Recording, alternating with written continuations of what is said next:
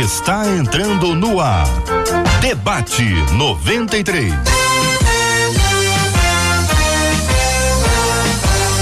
Realização 93 FM. Um oferecimento Pleno News. Notícias de verdade. Apresentação J.R. Vargas. Alô, meu irmão. Alô, minha irmã. Aqui fala J.R. Vargas. Estamos de volta, minha gente. Começando aqui mais uma super edição do nosso debate 93 de hoje, nessa segunda-feira, 3 de outubro de 2022. Que a bênção do Senhor repouse sobre a sua vida, sua casa, sua família, seu trabalho, sobre todos os seus, em nome de Jesus. Bom dia para os nossos queridos debatedores, Mano Siqueira, Bispo Mano Siqueira, seja bem-vindo ao debate 93 de hoje, Bispo. Bom dia, JR. É um prazer mais uma vez poder estar aqui. Bom dia aos nossos ouvintes. Esperamos que seja abençoador o debate de hoje. Benção puríssima, querido Bispo, pastora Patrícia Andrade também no debate 93 de hoje. Bom dia, pastora Patrícia Andrade. Bom dia, JR. Bom dia, audiência linda da 93 certamente será uma manhã de edificação. Deus abençoe a todos. Amém. Apóstolo Alexandre Macedo aqui nos estúdios da 93 FM. Bom dia, apóstolo. Bom dia, JR. Bom dia, os debatedores, os colegas aí. E bom dia, essa audiência maravilhosa. Não somente aqui no Brasil, Daqui a pouco a gente fora do Brasil aí falando aí, que tá assistindo a gente ao vivo, em todo lugar do planeta, hein? Verdade. Bênção puríssima. Pastor Ian Freitas, seja bem-vindo ao debate, Pastor Ian. Bom dia, JR. Bom dia, Bispo Mano. Bom dia, Pastora Patrícia. Bom dia, Apóstolo Alexandre. Bom dia a todos vocês, nossos ouvintes que estão aqui hoje né, conosco para ouvir esse debate aí. Nosso Alegria recebê-los todos aqui no debate 93 de hoje, minha gente. Bispo Mano Siqueira, pastora Patrícia Andrade, apóstolo Alexandre Macedo, pastor Ian Freitas, no debate 93 de hoje. Marcela Bastos, bom dia. Bom dia, J.R. Vargas, nossos amados debatedores, nossos queridos ouvintes que já estão conosco como disse o apóstolo, de vários lugares do Brasil e do planeta. Por exemplo, lá na nossa página no Facebook, a Valéria já chegou dizendo: Ó, tô prontinha para mais uma aula e muito conhecimento adquirido. Verdade, Valéria, quer fazer como ela? Quer nos ver com imagens? Corre lá, Rádio 93 101.3 FM é a nossa página no Facebook, que já serve para você compartilhar e dizer: Debate 93 já começou. Lá no nosso canal no YouTube, a Lúcia chegou cedinho e já deu bom dia, povo de Deus. Estamos preparados. Canal do YouTube 93 FM Gospel. Você já chega, dá aquela curtida, conversa com a gente pelo chat, dá a sua opinião durante o programa de hoje e diz que o debate 93 está no ar, do mesmo jeito que o nosso WhatsApp está aberto 21 968038319 21 96803 8319. Marcela Bastos, eu vou abrir aqui uma pergunta para os nossos queridos ouvintes, estão nos acompanhando de vários lugares do país inteiro. Uhum. Queria perguntar para você, ouvinte, e aí Marcela vai te, te ouvir, vai traduzir para a gente depois aqui a sua a, a, a sua resposta. Você ficou quanto tempo para votar ontem, você ficou até o final, você desistiu. Conhece alguém que desistiu, que chegou na fila, a fila estava grande, hora do culto se aproximando, barriga ron, roncando, as crianças gritando, e falou assim: olha, o negócio é o seguinte, eu, eu não, não, não, dou conta. Querer eu quero, mas eu não dou. Não fez por, por mal, sabe? Não fez por mal. Não, não conseguiu ficar. Conhece alguém, minha gente? Conte aqui no debate 93 de hoje. Primeiro, quanto tempo você ficou esperando para votar? Segundo, você desistiu? Teve que ir embora? Conhece alguém que teve que desistir e ir embora? Compartilhe com a gente aqui no Debate 93. As plataformas estão aí. Marcela, é o 999. Cadê o 9? 96803 8319. 96803 8319. Mande sua mensagem aqui por escrito, por gentileza, para ajudar a gente. Você pode encaminhar também aqui no chat do Facebook, no chat do YouTube. Tudo sobre os olhos da Marcela para que ela possa acompanhar e toda a nossa equipe. Vamos traduzir isso aqui, minha gente. Ontem, o dia de eleição no Brasil foi um dia extremamente atípico, né? Muita gente reclamando, país inteiro. País inteiro. Mas o nosso estado aqui, eu vi muita gente, mas muita gente reclamando sobre o tempo. Eu mesmo fiquei muito tempo Não sei se você ficou mu muito tempo. O que está acontecendo? Por que que isso aconteceu? As explicações nós todos já, já, já recebemos. Quero saber se você teve que esperar muito tempo se você desistiu ou se você conhece alguém que tenha desistido. Também quero ouvir sua opinião. Pode mandar aqui para o nosso WhatsApp, chat do Facebook, chat do YouTube, sua opinião sobre as eleições, sobre o que aconteceu ontem. Estado do Rio de Janeiro elegeu seu governador para a presidência da República. Temos um segundo turno entre Lula e Bolsonaro. Quero saber a sua opinião. Você gostou, não gostou, ficou alegre, ficou triste? Como é que você está entendendo esse assunto aí? Dê a sua opinião, sua participação com a gente aqui no nosso debate 93 que já está no ar com você aqui, aqui, ó na 93 FM. Há muito tempo me envolveu nessa história de amor. 93 FM.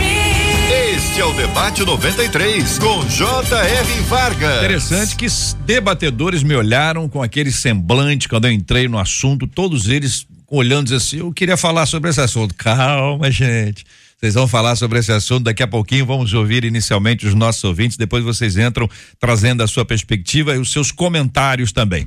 Ah, o tema de hoje: o que é necessário para assumir um cargo na igreja? A pessoa que assume uma liderança sem ter condições pode trazer maldição à sua vida e para a comunidade? E se o despreparado já estiver liderando? Existem sinais que revelam que uma pessoa está pronta para liderar. E quando as pessoas disputam um cargo na igreja e atropelam quem parece pela frente. Eu não entendi essa última, pastora Patrícia Andrade, eu não entendi. Eu, não, isso existe? Pessoas que atropelam as outras quando aparece alguém para ocupar o cargo? Só me diz, só isso. Isso acontece sim ou não? Ah, gente, né? Vamos falar a verdade, né? Acontece sim, é, é muito mesmo? feio quando acontece, acontece, acontece sim. É muito feio quando acontece, porque nós temos o exemplo de Jesus. Jesus, Jesus não disputou com ninguém né, o seu lugar. Ele simplesmente já tinha um lugar separado para ele, por causa do propósito que o Pai tinha para ele. Né? Então, quando a gente entende que há um lugar preparado para nós no reino, né, por causa do propósito que Deus tem conosco, a gente não precisa disputar com ninguém e nem é, é, investir contra a vida ou o ministério de ninguém para poder ocupar um espaço. Agora, eu estaria sendo é, Alice no País das Maravilhas se eu dissesse que não existe, porque, infelizmente, nesses 24 anos de caminhada, eu já vi isso acontecer e lamento profundamente todas as vezes que eu tive que, que ver isso acontecendo. O Bispo Mano tem muitas histórias Será que ele tem alguma história desse tipo de atropelamento? Tem, com certeza. Agora eu não vejo. A nossa sociedade forma a pessoa para competir. Né? Então você vai, tem um número limitado de vagas, você se habilita, vai. Quando você entra na igreja, desintoxicar disso, né?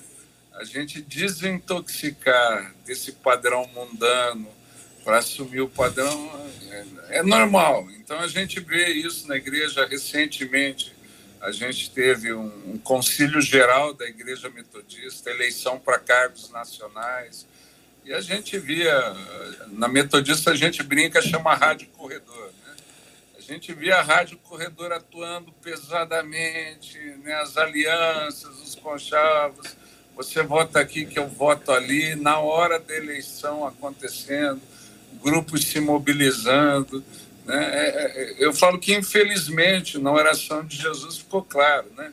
que, que ele nos livra do mal, mas não nos tira do mundo. Né? Então, existe essa parte mundana da igreja, infelizmente, e que Deus nos dê graça para ajudar o povo a se desintoxicar disso e escolher segundo o padrão de Deus, né? segundo os critérios que a Bíblia apresenta de uma forma mais mas como a pastora Patrícia já citou aqui, a gente seria muito ingênuo. Né? Eu tenho um pouco mais de tempo de ministério que ela e já vi muito isso acontecer, mas isso não me desanima, né? não me desanima. A gente também já viu muita graça de Deus, de Deus abençoar, trazer muita gente boa, boa mesmo, com espírito de serviço mesmo, só quer contribuir. Mas a gente lida com as duas realidades. Hum. Agora, nenhum dos atropelados chegou a morrer, né? A vantagem foi essa. Nenhum dos atropelados chegou. O apóstolo Alexandre, pastor Ian, como vem esse assunto? É, na verdade, não há nenhuma dificuldade a pessoa querer cargo. O próprio Jesus disse: olha, se você quiser ser o primeiro na igreja, começa servindo a todos. Eu acho que esse é o problema. É que hoje a igreja tem mais gente querendo ser servida do que servir. E quando você quer ser servido, você passa por cima da palavra, por cima da direção de Deus, da orientação do Espírito Santo. Então eu creio que voltar à palavra é o nosso pontapé de recomeço.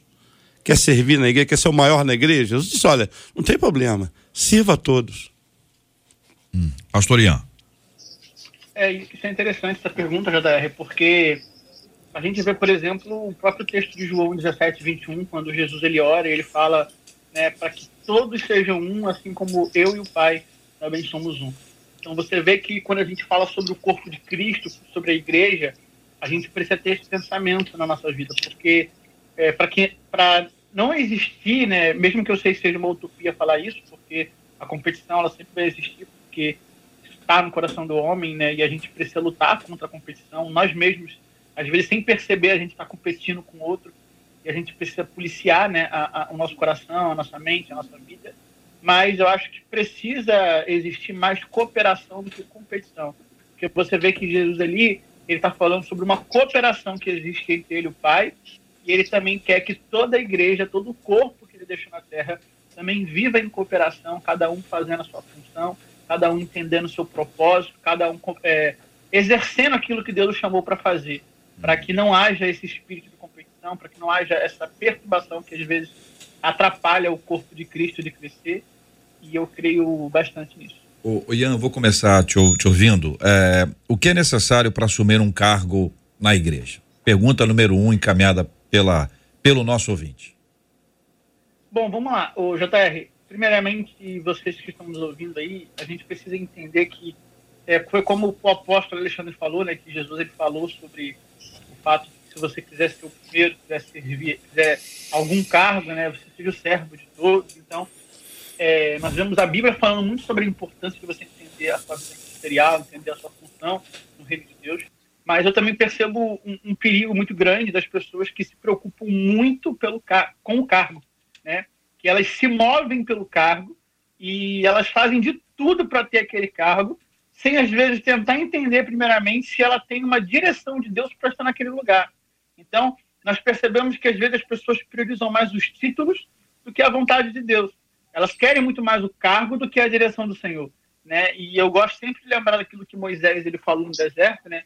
Quando ele falou: "Deus, se você não for na frente, né? se a sua presença não for, eu não vou. Você pode mandar um anjo, você pode mandar um homem, mas se a nuvem da presença, se a sua vontade não estiver sobre a minha vida, eu também não vou ser guiado a, a, a simplesmente estar num lugar por conta de um cargo. Uhum. Então, eu acho que a primeira coisa, se eu pudesse ser objetivo aqui agora, para falar o que, que precisa para ter um cargo na igreja, primeiramente é a direção de Deus. Uhum. Porque você precisa entender o lugar que Deus está te colocando para estar, para que você possa exercer o seu papel de forma correta eficiente, debaixo da direção do Senhor, para que você não apenas não fira outras pessoas, mas para que principalmente você não se fira.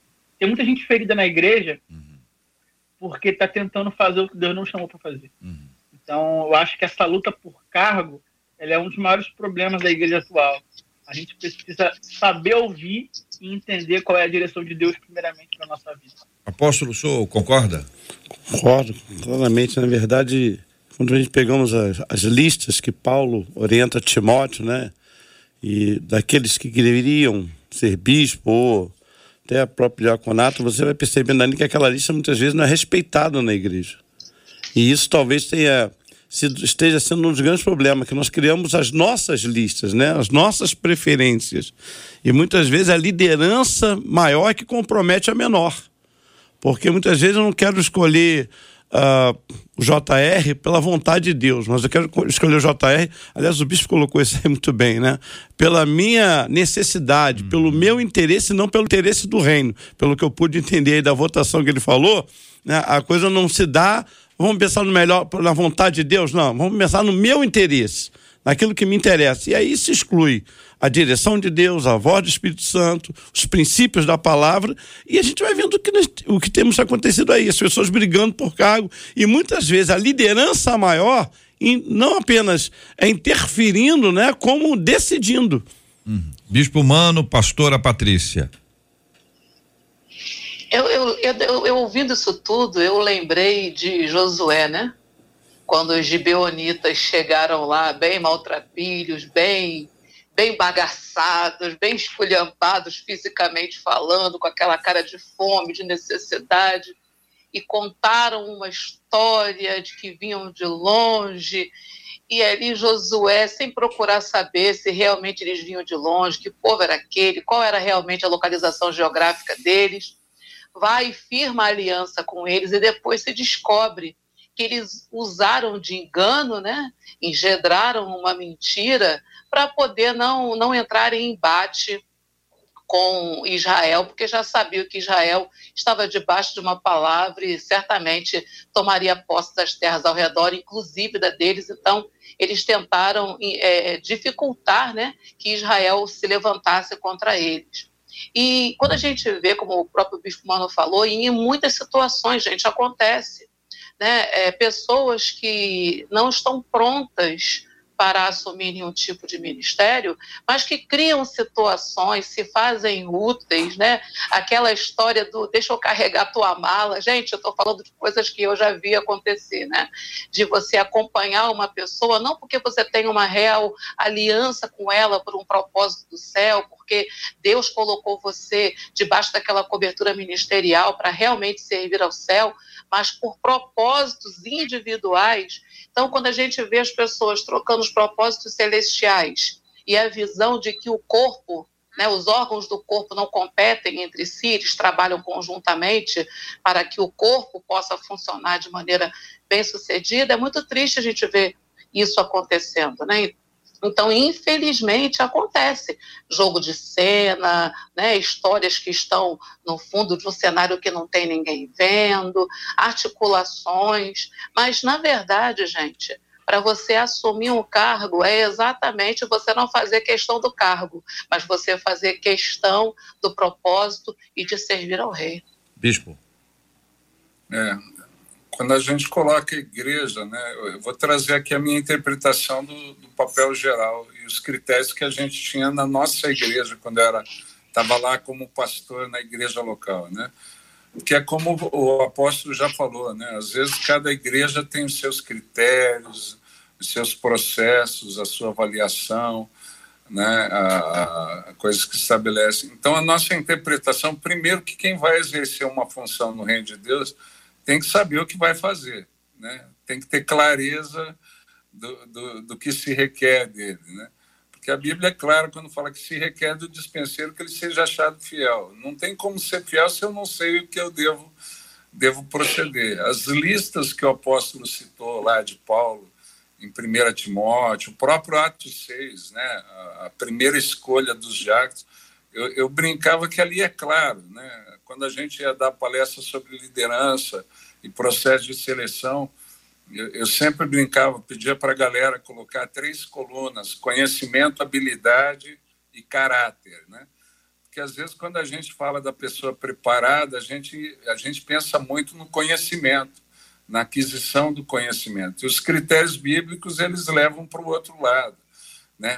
Se você vê a maioria das características tem a ver com caráter, né? Quando fala que o bispo seja irrepreensível, marido de uma só mulher, eu brincava que se fosse de duas era habilidade, mas como é de uma só é caráter. Né?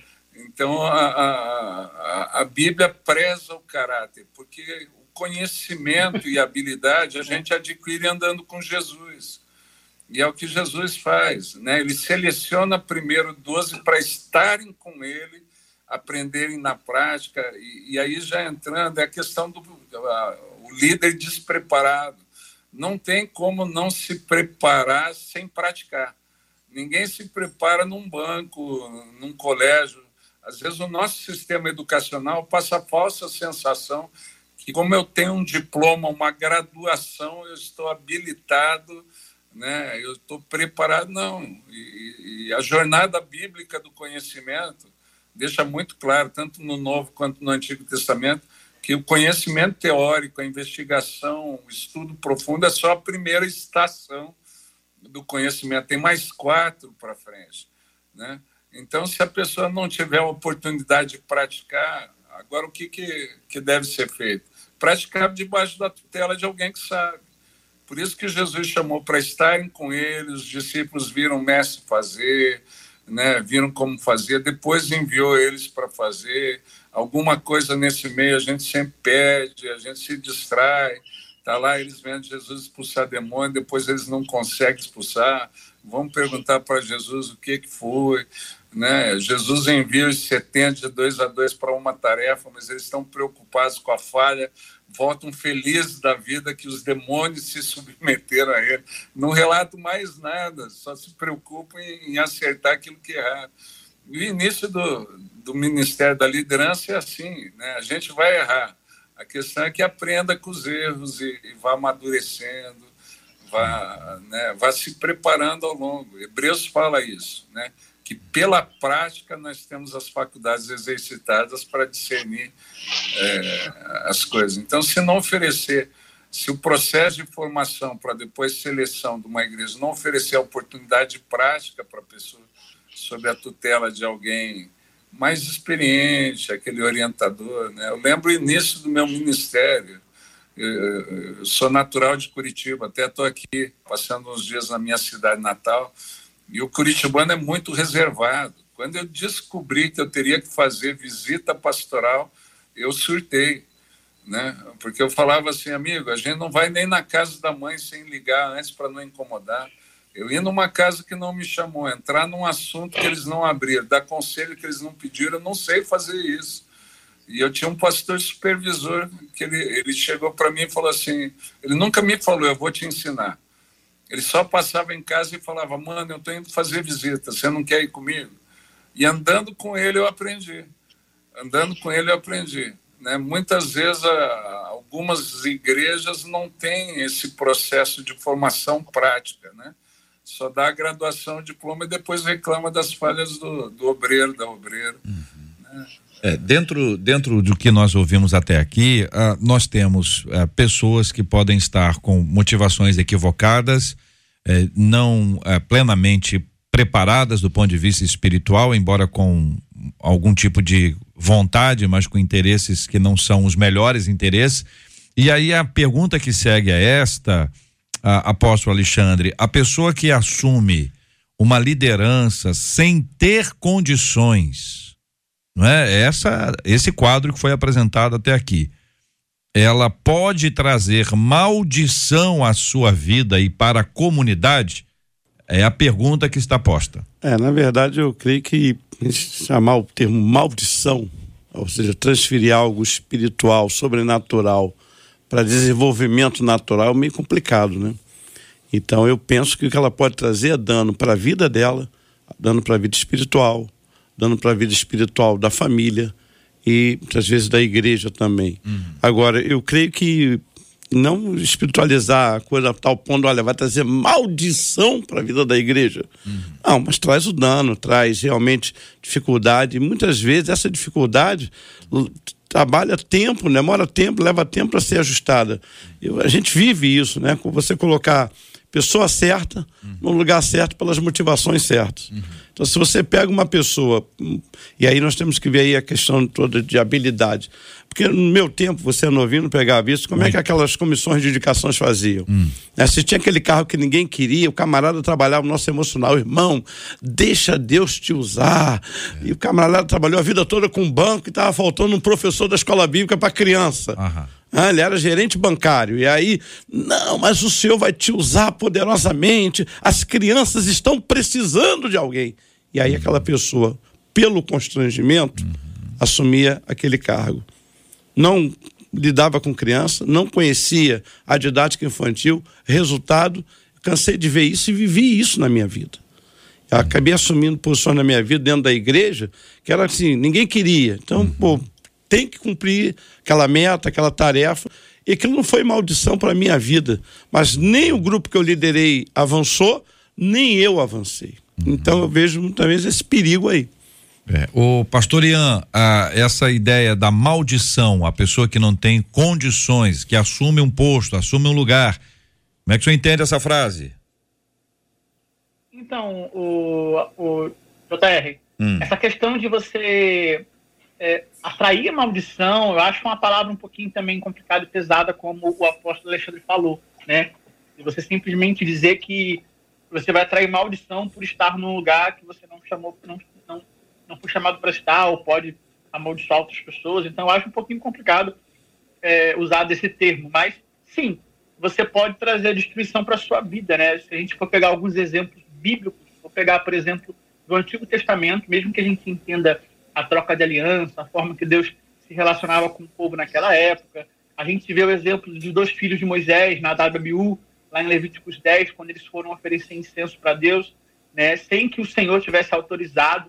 Você vê que ali o texto de Levíticos 10 é muito claro quando a palavra fala que Deus não havia autorizado que eles fizessem aquilo. Então, eles fizeram sem a vontade de Deus, eles fizeram conforme o próprio querer. E eu imagino que, por exemplo, eles podem estar, eles, por ser filhos de, de, de Arão, né? Falei de Moisés, falei errado. Por serem filhos de Arão, eles poderiam estar acostumados a ver Arão fazer o, o, o incenso, a preparação, e eles, por ser filhos, talvez eles se achavam no direito de fazer, porque sabiam, porque tinham o costume, porque tinham as habilidades, e tentaram fazer, e eles acabaram é, atraindo destruição para a própria vida. A gente também vê o exemplo de usar, que foi tocar na arca da aliança sem ter permissão, a gente vê exemplo de homens que tentaram fazer aquilo que Deus não o chamou para fazer. Saul, por exemplo, né, quando ele oferece sacrifício porque ele queria fazer, porque Samuel não estava ali, Samuel vai repreende ele, Deus rejeita Saul como rei. Então a gente vê que tem muita gente na igreja que atrai destruição para si, prejudica a sua vida ministerial e o pior, também pode prejudicar outros, porque estão tentando fazer aquilo que Deus não autorizou ela fazer. Né? Elas querem fazer pelo próprio interesse, pelo próprio gosto, pelo achismo de tentar entender que ela pode fazer porque talvez ela tenha uma habilidade, porque ela tenha é, um costume naquilo, mas a gente precisa entender que chamado ministerial não tem a ver com costume, tem a ver com direção. Então, eu acho que. Eu acho não, eu creio que isso é, é, é a forma mais correta de se pensar sobre o assunto. Uhum. Concorda, Bispo? É, eu concordo. Mas eu, eu acho, né, Joté, para hum. mim também a gente precisa ter a compreensão do que o, o ouvinte está querendo dizer quando ele fala maldição, né? Porque a, o entendimento da palavra maldição é bem amplo, né? Pode ser somente a ausência da bênção, se eu não tenho a bênção de Deus, eu já estou amaldiçoado, né? Ou pode ser a maldição declarada, né? Como está lá em Deuteronômio 28, né? Vai acontecer isso, vai acontecer aquilo, né? As desgraças que seguem.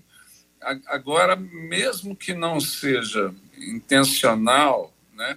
Pode ter maldição, né? Ainda mais no campo que você falou, a questão das motivações, né? Se as motivações, você vê claramente, Malaquias, em cada capítulo de Malaquias tem uma maldição do capítulo 1, a maldição do enganador. Maldito seja o enganador que tendo no seu rebanho. Então, se o cara vai e oferece o pior para Deus só para ter destaque, né?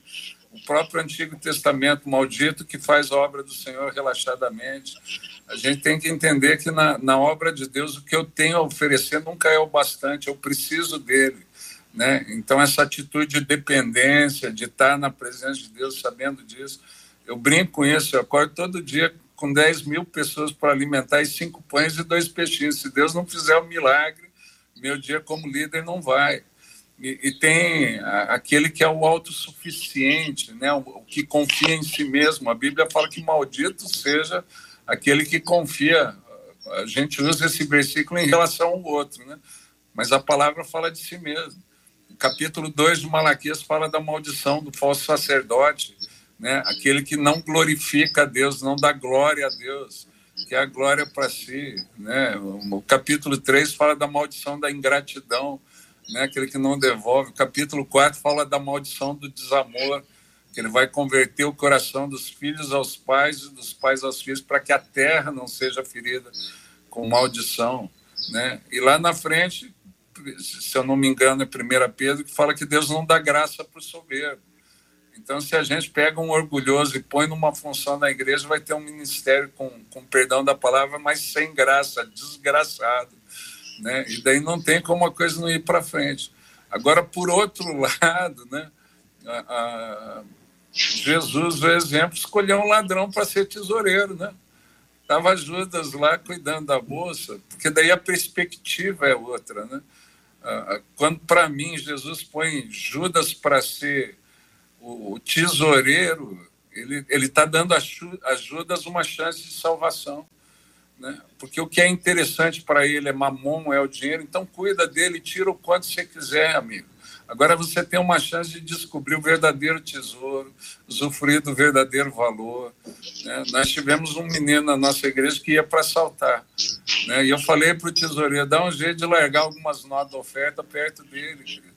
Né? Só vamos manter esse menino aqui no ambiente onde a graça de Deus se manifesta, até que a gente saiba como tocar, como falar o coração desse menino. Agora, se interessante para ele é o produto do roubo, dá um jeito de, evita que ele roube dos outros, vamos, vamos repartir com ele aquilo que Deus tem dado à igreja. Porque a vida desse menino é mais importante que as notas que a gente tem recebido, a vida desse menino é mais importante do que os microfones da igreja. A gente só precisa de tempo para saber como falar o coração. Né? Esse menino se afastou, foi preso, depois foi recuperado, se tornou líder de, de grupo de discipulado na nossa igreja. Veio, pediu perdão, pagou os microfones que tinha roubado, né? E, e a família veio para a igreja. O pai dele me chamou, falou: "O pastor, o senhor sabia que meu filho roubava, né?" Eu falei: "Sabia". Ele falou: "Eu nunca entendi por que que o senhor não denunciou meu filho". Eu falei: "Porque seu filho é mais importante do que os microfones que ele roubou. A gente só não conseguiu falar o coração do seu filho". Ele falou: "Eu quero ser membro na sua igreja". O senhor é muito diferente.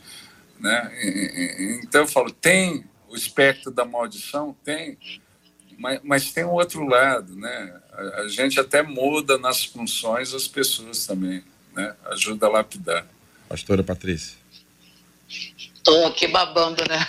nessa palavra, porque realmente isso é um nível de maturidade muito grande quando a gente consegue é, olhar e entender que o propósito do reino é exatamente o acolhimento dos doentes. Porque só precisa de médico aquele que está doente. Esse rapaz precisava desse cuidado, dessa compreensão e encontrou. É um caso muito específico, é um caso muito peculiar, é óbvio a visão que Deus deu ao, ao bispo humano, né? Mas quando a gente consegue é, é entender que há um papel, há uma relevância e que se você não estiver pronto para cumprir essa relevância, essa, esse propósito que Deus é, tem de verdade com a sua vida, ocupando um cargo ministerial, porque uma das coisas que eu, eu, eu realmente entendo, gente, a pessoa que está sendo chamada para o ministério é aquela que no começo da sua caminhada e que durante a sua caminhada, o que ela mais faz questão é do céu não do cargo, não do status que ele pode trazer, não do poder que ele pode colocar nas suas mãos. Né? Bispo Mano era o pastor da igreja, tinha o poder de denunciar esse rapaz, de levá-lo à prisão, mas ao invés disso, entendeu que havia um propósito diferenciado para a vida desse rapaz e tomou uma atitude que muitos não tomariam, porque compreendeu qual era o direcionamento do céu para essa situação específica. Então, quando a gente tem um direcionamento, entende o propósito, a gente se coloca numa região onde a bênção do Senhor nos acompanha e faz com, com que uma atitude como essa venha render frutos como esse o rapaz que volta, que se reconcilia, que paga o prejuízo, né? Tipo Zaqueu mesmo, né? Um encontro com o mestre na figueira que fez ele dizer, olha, se eu, se eu defraudei alguém, eu vou devolver em dobro, né? Então, você só consegue ter um resultado como esse, uma colheita como essa, um jovem que volta, que é líder discipulado, uma família que se entrega aos pés do Senhor, por um testemunho de uma liderança, pela, pela mentalidade de uma liderança, quando de verdade essa liderança entendeu o direcionamento do céu para a sua vida, aí a bênção se estabelece e a colheita é farta. Louvado seja o nome do nosso Deus e Pai pelas bênçãos que nós temos recebido da parte dele, histórias que nós temos ouvido e assim temos sido edificados segundo a graça maravilhosa do Senhor.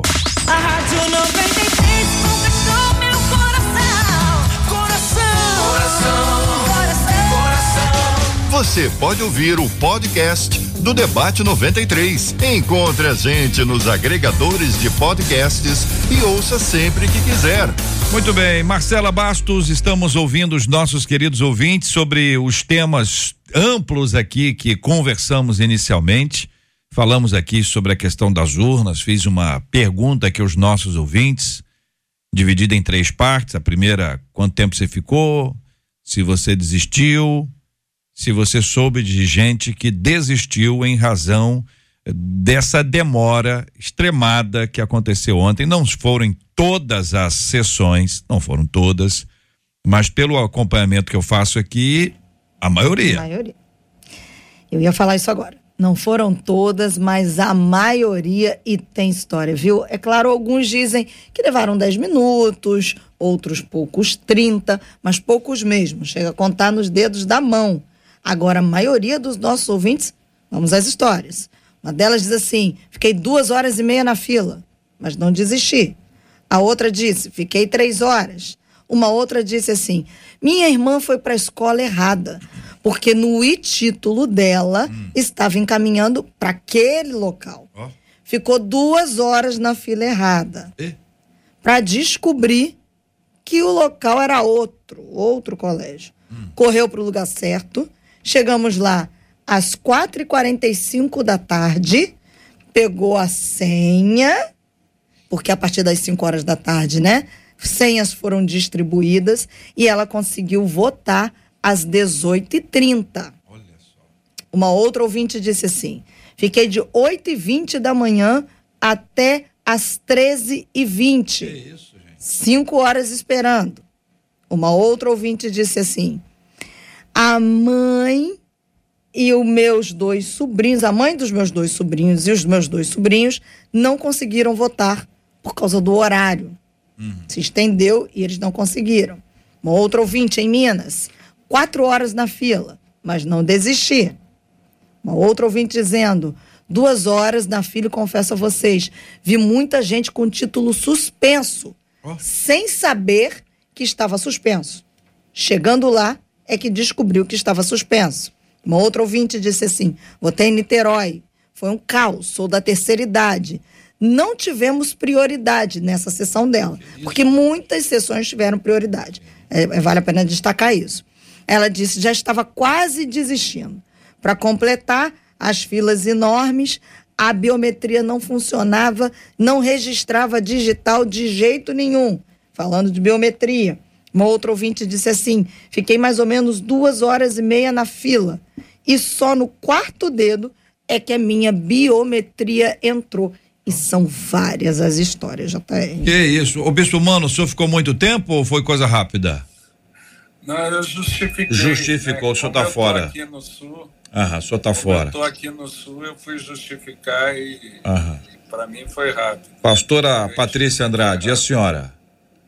Então, ontem eu não pude votar porque eu estou com problema de mobilidade, né? Eu estou com problema no joelho, não pude, não estou podendo sair de casa, certo. então não pude votar. Mas meus dois filhos foram e eles demoraram em torno de três horas para poder retornar para casa.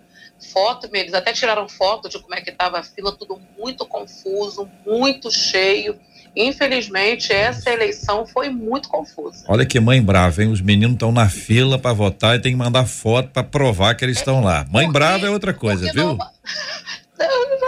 É porque eu fiquei assim preocupada. Eles saíram de casa claro. antes do horário do almoço. Onde vocês estão? Já era duas e pouca Estão na tarde, fila, mãe. Que fila? Não chegava em casa. Mostra eu, a foto, eu, eu quero ver. Mensagem onde vocês estão? Estamos na fila. Eu falei, ainda? Aí eles, para provar que estavam claro, lá, crianças claro. que gostam de viver, né? Isso, Filhos é. que gostam mãe, de viver. Mãe brava é assim mesmo. É. Exatamente. É. Mandaram foto. O pastor Ian Freitas, e o senhor? O JR, ah. eu fiquei também, é, na verdade, eu fui depois do almoço, né? Porque, geralmente eu sempre costumo ir, porque eu sei que a minha sessão lá onde eu voto ela é sempre vazia. Só que ontem foi um dia muito atípico é, eu fiquei em torno de 30 a 35 minutos. Não foi tanto tempo como muita gente ficou. Só que a minha sessão é que estava mais rápida e tinha outra sessão de local que tinha a gente ali há mais de duas horas, né, a fila dando volta no colégio é, para poder votar. Eu fiquei em torno de 30 a 35 minutos, mas foi a primeira vez que eu fiquei esse tempo todo, né? Porque geralmente sempre chegava, estava vazio. Mas ontem foi um dia bem, bem diferente mesmo. Apóstolo. É, eu votei rápido. É. O, o único senão é Hum. que eu não fiz a minha biometria. E a minha disse, vamos ver se eu, consigo, se eu tenho aqui a sua biometria. Ah. Não, eu não fiz. Mas põe o dedo. E, para minha surpresa, a minha biometria estava lá. Então, vou dar esse testemunho na igreja, né? Um milagre aconteceu Milagre. da biometria. Já estava lá. Já estava lá. Já estava e lá. liberou. Olha. Ah, eu perguntei, né? E outro lado da igreja também, uma jovem que o caso dela foi inverso. Ela tinha feito a biometria. Que não estava lá. Não, é, passou e o mesário botou o dedo e abriu O dedo dele. dele. E aí ela falou, mas como é que pode isso? Falou, isso é o sistema. É o, qual, qual o sistema? Ah, o que está dominando aí, né? sistema? Nós... Assim, JR, se tem fraude nos Estados Unidos, vocês acham que não vão ter no Brasil? É muita ingenuidade, né? Marcela Bastos. Acabou de chegar aqui pelo WhatsApp um outro ouvinte dizendo: eu fui votar, mas quando eu cheguei lá já tinham votado por mim. Tá Ai. aqui, gente. Tinham Chamei a por ela? polícia e eles falaram que não poderiam fazer nada. Peraí. Votaram por ela? Como, como assim? Tá lá. Ela tá- deve ter chegado lá, eu sou fulana de tal. Vim Ah. votar. Chegou lá, não, fulana de tal já votou. Interage aí com ela, vê se a gente consegue colocar a voz dela aqui no ar, ou pelo menos alguns outros dados. São, isso é muito importante, isso é seríssimo. Seríssimo. Seríssimo. Isso é uma pessoa. Aí vão dizer, é, vocês estão com a teoria da conspiração, Ah. vocês estão com isso, estão com aquilo. Que, é, é, que eu, tem coisas interessantes que aconteceram é, nesse, nesse pleito, né? Que é importante que a gente registre aqui. Uma questão é uma questão que envolve as urnas, né? É isso que nós estamos discutindo aqui agora. Com certeza muita gente desistiu. Eu ouvi, eu ouvi comentários de rádio, inclusive, de pessoas que foram a determinada área e alguém disse, ó, volte mais tarde. E esse mais tarde é possível para quem mora na região, para quem tem, tem é, é, é, tempo disponível. Agora, para quem é dona de casa, nosso caso aqui, nós vamos à igreja, temos a nossa responsabilidade com o culto, não dá para voltar depois, né? Existem muitas complexidades aí. Segundo, temos aí uma, uma eleição muito interessante para a área do legislativo, tanto para ah, os deputados estaduais, federais e senadores. Muitos nomes ah, fortes que são bem ali, aliados, aliados e alinhados ao presidente Bolsonaro foram eleitos e naturalmente serão força muito importante para as campanhas. A eleição no Rio, onde nós estamos, primeiríssimo turno, com o governador Cláudio Castro sendo reeleito. Nós temos aí eh, esses quadros, esses dados que são apresentados e lembrar aos nossos ouvintes, né? O segundo turno será no dia 30 de outubro. 30 de outubro. 30 de outubro. 30 de outubro. Para quem é cristão há muito tempo, sabe que 31 de outubro é o dia da reforma protestante. O mundo inteiro celebra-se a reforma protestante datada historicamente 31 de outubro de 1517. No dia 29, para aqueles que não se lembram e não se interessam pelo assunto, é a final da Libertadores. É Flamengo contra o Atlético do Bispo Mano. Olha lá, ó o Bispo Mano todo alegre, olha lá. O senhor, o senhor tá de que lado, Bispo Mano? Flamengo ou Atlético? Flamengo. Ah, tá bom. rubro-negro do Rio. Ah, então tá certo. Então vai ser isso no dia 30. Então vocês imaginem bem a seguinte hipótese: o Flamengo ganha no dia 30 e o time do Flamengo chega ao Rio de Janeiro no dia 31. Quem se lembra do que aconteceu há dois anos, ou dois ou três, eu já não lembro mais se são dois ou três anos, você vai se lembrar do impacto que foi eh, uma multidão cercando o trio elétrico, indo até o aeroporto, acompanhando o time. Isso no dia da eleição. Então são dados que vão ser agora associados à nossa realidade para identificar até o que vai acontecer nos próximos dias em relação a esse assunto, em relação a esses temas que estamos aí. Todo mundo está participando aqui pela nossa internet. Daqui a pouquinho, Marcela nos conta se os nossos ouvintes estão satisfeitos com a, a eleição, com o resultado da eleição. E você pode contar. Você gostou de termos um, um segundo turno? Se não, quem você gostaria que fosse o primeiro colocado? Quer dizer, a, a eleição de ontem já foi, então pensando na próxima. Na sua opinião, na sua opinião, seu posicionamento, quem deve ser eleito presidente da República? O ex-presidente Lula ou o presidente Jair Bolsonaro? Quem que você votaria se fosse hoje? No presidente Bolsonaro ou no ex-presidente Lula? Eu quero saber a sua opinião, você que participa conosco pela internet, Facebook, YouTube, o chat está bombando ali com as opiniões, nosso WhatsApp liber, liberado e eu vou também ouvir a opinião dos nossos debatedores se eles quiserem falar. Não são obrigatórios. E se alguém não quiser fa falar, ninguém pode dizer que é isentão, porque o voto é secreto. Isso é opinião. Então nós vamos respeitar, evidentemente, ah, o posicionamento dos nossos queridos debatedores. Mas antes disso, de ouvi-lo sobre esse assunto, ainda que rapidamente, e se o despreparado lá da nossa igreja, o cara tá assumiu, recebeu o cargo, ou porque fez uma campanha, ou porque é amigo de não sei quem, enfim, seja lá o que for. Isso aconteceu ali. Como é que faz para tirar? Qual é o posicionamento ali que deve ser feito? Que conversa que deve ser dada? Que tipo de cuidado? Ou pensando como o bispo fez, naquele caso especificamente, é trabalhar a pessoa até que ela esteja preparada para isso, cuidar dela, discipulá-la, treiná-la, é, caminhar com ela para que ela seja recuperada, porque a gente tem sempre um posicionamento: recupera, descarta. O que, que vocês acham, queridos? Pastora Patrícia, Pastor Ian, Bispo Mano, Apóstolo Alexandre, fique à vontade. Olha, sinceramente, eu acho que um, um, um líder que coloca alguém em algum cargo e que fica claro que o trabalho não está sendo bem sucedido depois de um tempo, né, gente?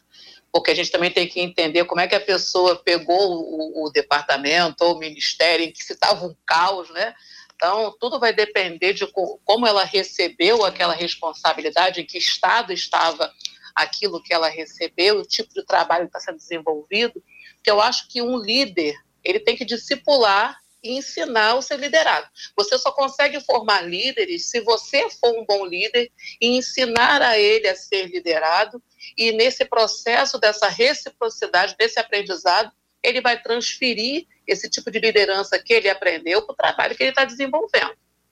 Então, quando você já impulsou alguém que está numa condição como essa, que não está preparado, que você entendeu, que você errou, Gente, sinceramente, você tem duas escolhas. Ou você vai se envolver com aquela liderança ainda mais, vai sentar com ela, vai desenvolver um planejamento para que haja uma reorganização do trabalho, uma redefinição da linha de trabalho a ser seguida, para que você possa é, é proporcionar um, um, uma condição melhor de trabalho e que haja um resultado bom no final, ou se você entende que realmente aquele você foi precipitado, você vai e conversa com a pessoa, senta com ela, traz ela para um outro posicionamento mais próximo de você, para você poder alinhar ela melhor com a visão do ministério, enquanto isso você imposta outra pessoa debaixo de uma direção de Deus. Agora, tanto seja um caminho quanto o outro, ou se envolver mais e ajudar ela a redefinir o projeto de trabalho ou colocá-la em outra posição mais próxima de você para você poder uhum. melhorar essa parte do discipulado e ajudar ela a ter uma visão melhor, prepará-la melhor, quer seja uma, quer seja outra, a certeza que a gente tem é que para empossar alguém a gente tem que ter muita convicção daquilo que Deus está falando, uhum. porque se Deus deu o direcionamento de empossar aquela pessoa, ainda que pareça que está dando errado uhum. agora, né? se a gente investir, orar, estiver juntos, apoiar como um bom líder deve fazer, né? Certamente, se a direção foi de Deus, Deus vai te capacitar, ajudar essa pessoa a exercer essa liderança da melhor maneira possível, mas fazendo isso com muita lisura e com muito entendimento de que Deus está no controle. O senhor concorda, bispo? Concordo, concordo com o pastor. Só que existem situações, por exemplo, na nossa igreja, quando a gente percebia que o líder estava machucando pessoas, estava ferindo pessoas, né? Ao invés de servir, a gente colava nele para tentar ressignificar a liderança dele. A gente nunca descartou, a gente sempre colava nele. Mas eu, eu fui pastor de um, de um pastor de ovelhas mesmo, um cara que teve rebanho, cuidava de ovelhas e, e baseado na experiência dele, eu, eu preparei um estudo de liderança e eu sempre falava isso. Eu perguntei para ele, amigo, você já teve cão pastor que te ajudava a cuidar do rebanho? Ele falou, tive, tive sim. Eu falei, você teve cão que machucou a ovelha? Ele falou, tive. Eu falei, o que, que você faz num caso desse? Ele falou, eu fico de olho. Porque se voltar a machucar, não presta mais, tem que matar. Ele pegou gosto pelo sangue, ele vai encontrar a ovelha, ele vai matar, ele vai prejudicar a ovelha. Então eu sempre falei isso: o líder cristão que pegou gosto pelo poder não serve mais para liderar na casa de Deus, porque a liderança na casa de Deus é serviço. Pegou gosto pelo poder, você tem que tirar você tem que, que, que, afastar, infelizmente. Né? Agora, às vezes, a pessoa está lá despreparada, metendo o pé pela mão, machucando pessoas, querendo fazer um bom trabalho. Né? Às vezes, na ansiedade de fazer um bom trabalho. A gente teve muita gente sobre isso. Eu tive um, um, um líder que eu colei e ele não gostou e veio falar é, o meu problema, pastor, é que eu gosto das coisas certas. Eu falei, é verdade, esse é o problema entre nós. É a diferença entre eu e você. Você valoriza muito coisa, eu valorizo gente. Você machuca as pessoas para ter as coisas certas. Eu prefiro ter as pessoas sendo edificadas e as coisas um pouco pior. Né? Ele tomou um susto, pediu perdão e a gente conseguiu recuperar esse cara. Uhum. Ele só tinha o desejo de servir bem e a inexperiência, né? Então eu brinco que é uma mistura criativa, inexperiência com iniciativa uhum. é, é, sempre dá rolo. Né? Mas são, são fatos diferentes da mesma coisa, né? A gente tentava sempre recuperar a pessoa. Agora, quando a gente percebia que pegou gosto pelo poder, não pelo serviço, seguindo a orientação do pastor de ovelhas, a gente tirava. Não mandava matar, mas a gente tirava da função. 11 horas e 51 minutos aqui na 93 FM, 11 e 51 Nós conversamos agora há pouco aqui com os nossos ouvintes, ouvindo seus relatos sobre a questão das eleições. E aí, uma de nossas ouvintes mencionou especificamente, Marcela, entra aí, mencionou especificamente a questão de ter chegado para votar Exatamente. Identificou que foi que alguém já havia votado no, no, lugar dela. Quando ela chegou lá, o mesário disse que ela já havia votado. E hum. aí ela disse que não. Ela conta pra gente, o áudio dela tá aí. Nós vamos ouvir a nossa ouvinte votado. falando ao e aí vivo. E ela disse que não. Você tem que fechar. Conta pra gente, o áudio dela tá aí. Nós vamos ouvir a nossa. Espera um pouquinho, espera um pouquinho que é. eu tô com. O YouTube aberto. Dobrado aqui. Vamos é. lá, vamos fechar aqui. Silencia. Muito bem. Uh, nós vamos ouvir a nossa ouvinte. Ela falou com, com a gente uh, ao vivo, tá aqui no WhatsApp, mas ela falou agora, exatamente agora, para que você pudesse ouvir a fala dela sobre esse assunto. Então, chegando no local para votar, na minha sessão, é, entreguei o documento de identificação juntamente com o título de eleitor e o mesário me informou que eu já havia votado. Eu expliquei que era impossível ter votado se eu estava chegando no local naquele momento. Desde então ficou aquele impasse, foi chamado a forças policiais e eles disseram que nada podiam fazer porque meu voto já estava computado. E não houve a computação, eu não votei. Foi isso que aconteceu, houve fraude declarada, fraude declarada. Muito bem. Uh, Para que haja isenção, e a gente precisa ter isenção nessa época de jornalismo simpático ou antipático a alguém, nós precisamos to tomar essa experiência. Marcela vai encaminhar e nós vamos conversar com o TSE do Rio, ou TRE do uhum. Rio, para identificar aqui uh, o que, que pode ser feito em relação a esse assunto. A denúncia tem que ser feita a nossa ouvinte naturalmente precisa concordar. Uhum. É importante que ela faça parte disso, se é for essa a intenção dela, mas é uma coisa assustadora. Pode ser só ela. Eu não ouvi nenhum outro caso, mas pode ser que tenham outros. Então a gente precisa ter é, segurança nesse assunto, muito respeito às instituições, muito respeito às instituições, mas é preciso que a gente possa, é preciso que a gente apure isso aí. Tá certo? Então eu tô combinando aqui com a nossa equipe para que a gente vá atrás da nossa ouvinte, se ela é, aceitar, tiver de acordo, vamos avançar em relação a esse assunto também. Vamos aproveitar para dar o resultado aí, temos aí resultado?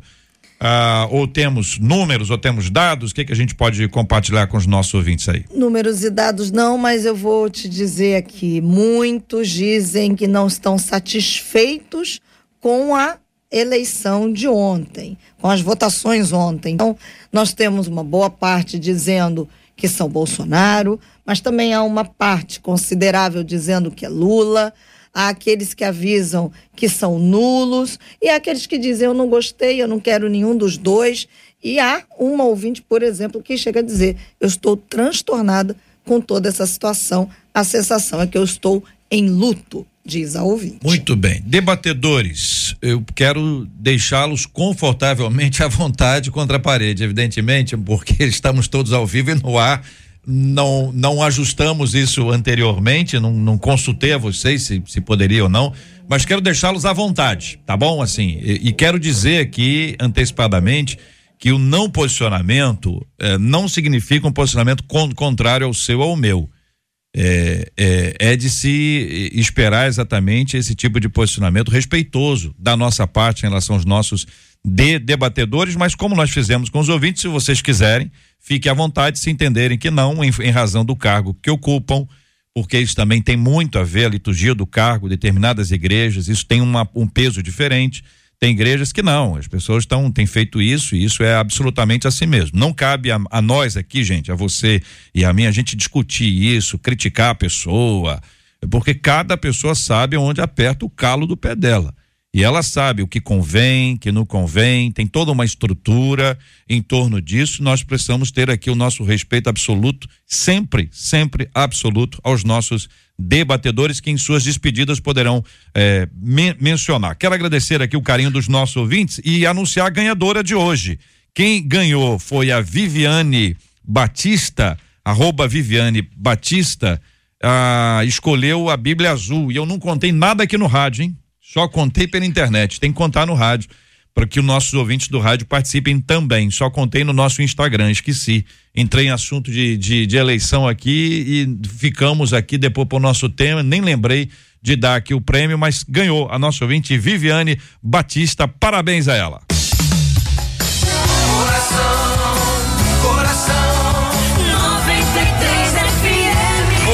Perguntando, minha gente, o perdão bíblico envolve a obrigatoriedade de voltar a caminhar com a pessoa que nos humilhou e traiu a nossa confiança?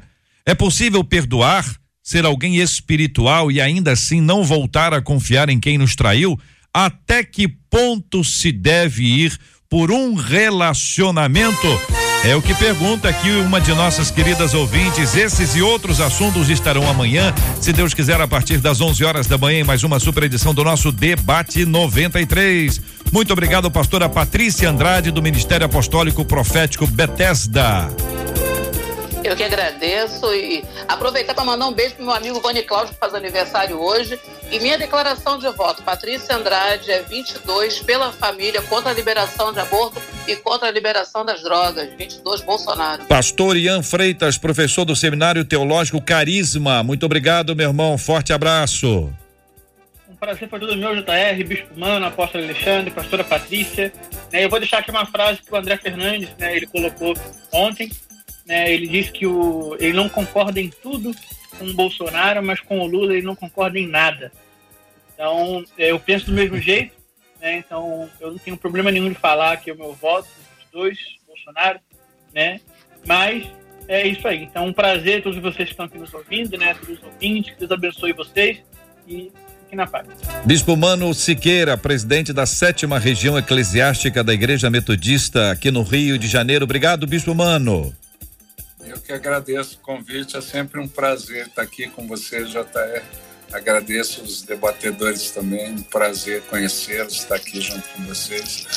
E, e, e eu, durante um tempo, né, eu acreditava na proposta do PT histórico, o PT lá de trás, os valores, mas como Hélio Bicudo, um petista histórico, eu me decepcionei eu me decepcionei com o que o PT virou quando virou situação. Então, hoje não tem a ver com pessoa, não tem a ver com a figura, tem a ver com os valores que ele defende, que ele representa, pelos valores, eu entender que os valores são mais parecidos com o que eu defendo, eu voto Bolsonaro. Apóstolo Alexandre. Ia votar no Padre Kelmo. Né? O Padre Kelmo. Padre Kelmo. Justifiquei. Tá bom. Apóstolo Alexandre, muito obrigado, querido apóstolo Alexandre. Pois é, Jota, eu queria entender, conhecer um pastor que realmente votasse no Lula, porque ele vai hum. ter que dizer que é a favor das drogas, libera ideologia de gênero, a favor do aborto. Então eu não conheço um pastor, pastor, que verdadeiramente consiga abraçar essas ideias e votar no Lula. Não consigo nem imaginar ele dizendo isso para a igreja, mas concordo, eu não sou bolsonarista. Uhum. Tem muita coisa no Bolsonaro que eu olho e digo, Jesus Cristo, Bolsonaro é como Ciro, ele precisa se converter. Mas eu entendo claramente uhum. né, que ele hoje representa para a gente, para mim e creio para os evangélicos, a continuidade, a proteção da família, a questão do aborto, das drogas. Eu que milito numa área ali de extrema violência e drogas, então não me resta outra solução já que o padre Kelmo não conseguiu, né? Ser a terceira via. Bolsonaro. Muito bem, quero agradecer aqui a, a, a, o carinho dos nossos debatedores com os nossos ouvintes. Quero agradecer, quero pedir a Deus que abençoe a vida de cada um de vocês. Vou pedir o apóstolo Alexandre para orar com a gente. Ainda temos muitas questões a serem resolvidas dentro desse assunto. Há pessoas que brigaram com, com as outras e se afastaram. Existem acusações graves, gente que parou de falar, gente que passou a falar mal, gente que critica ao extremo. Nós precisamos de paz e precisamos orar e precisamos conversar mais. Vamos orar também, minha gente, pela cura dos enfermos e pelo consolo aos corações enlutados em nome de Jesus. Apóstolo. Pai amado, Pai querido, Pai eterno, Pai de graça, louvamos o teu nome por este dia. Agradecemos pelo teu cuidado, pelo teu amor, pela provisão, pela salvação em Jesus Cristo. Agradecemos por essa rádio. Oramos pelos enfermos, oramos pelos enlutados, pelos encarcerados. E Pai, nesta hora, te pedimos, Senhor, pela nossa nação. A tua palavra diz que feliz é a nação cujo Deus é o Senhor.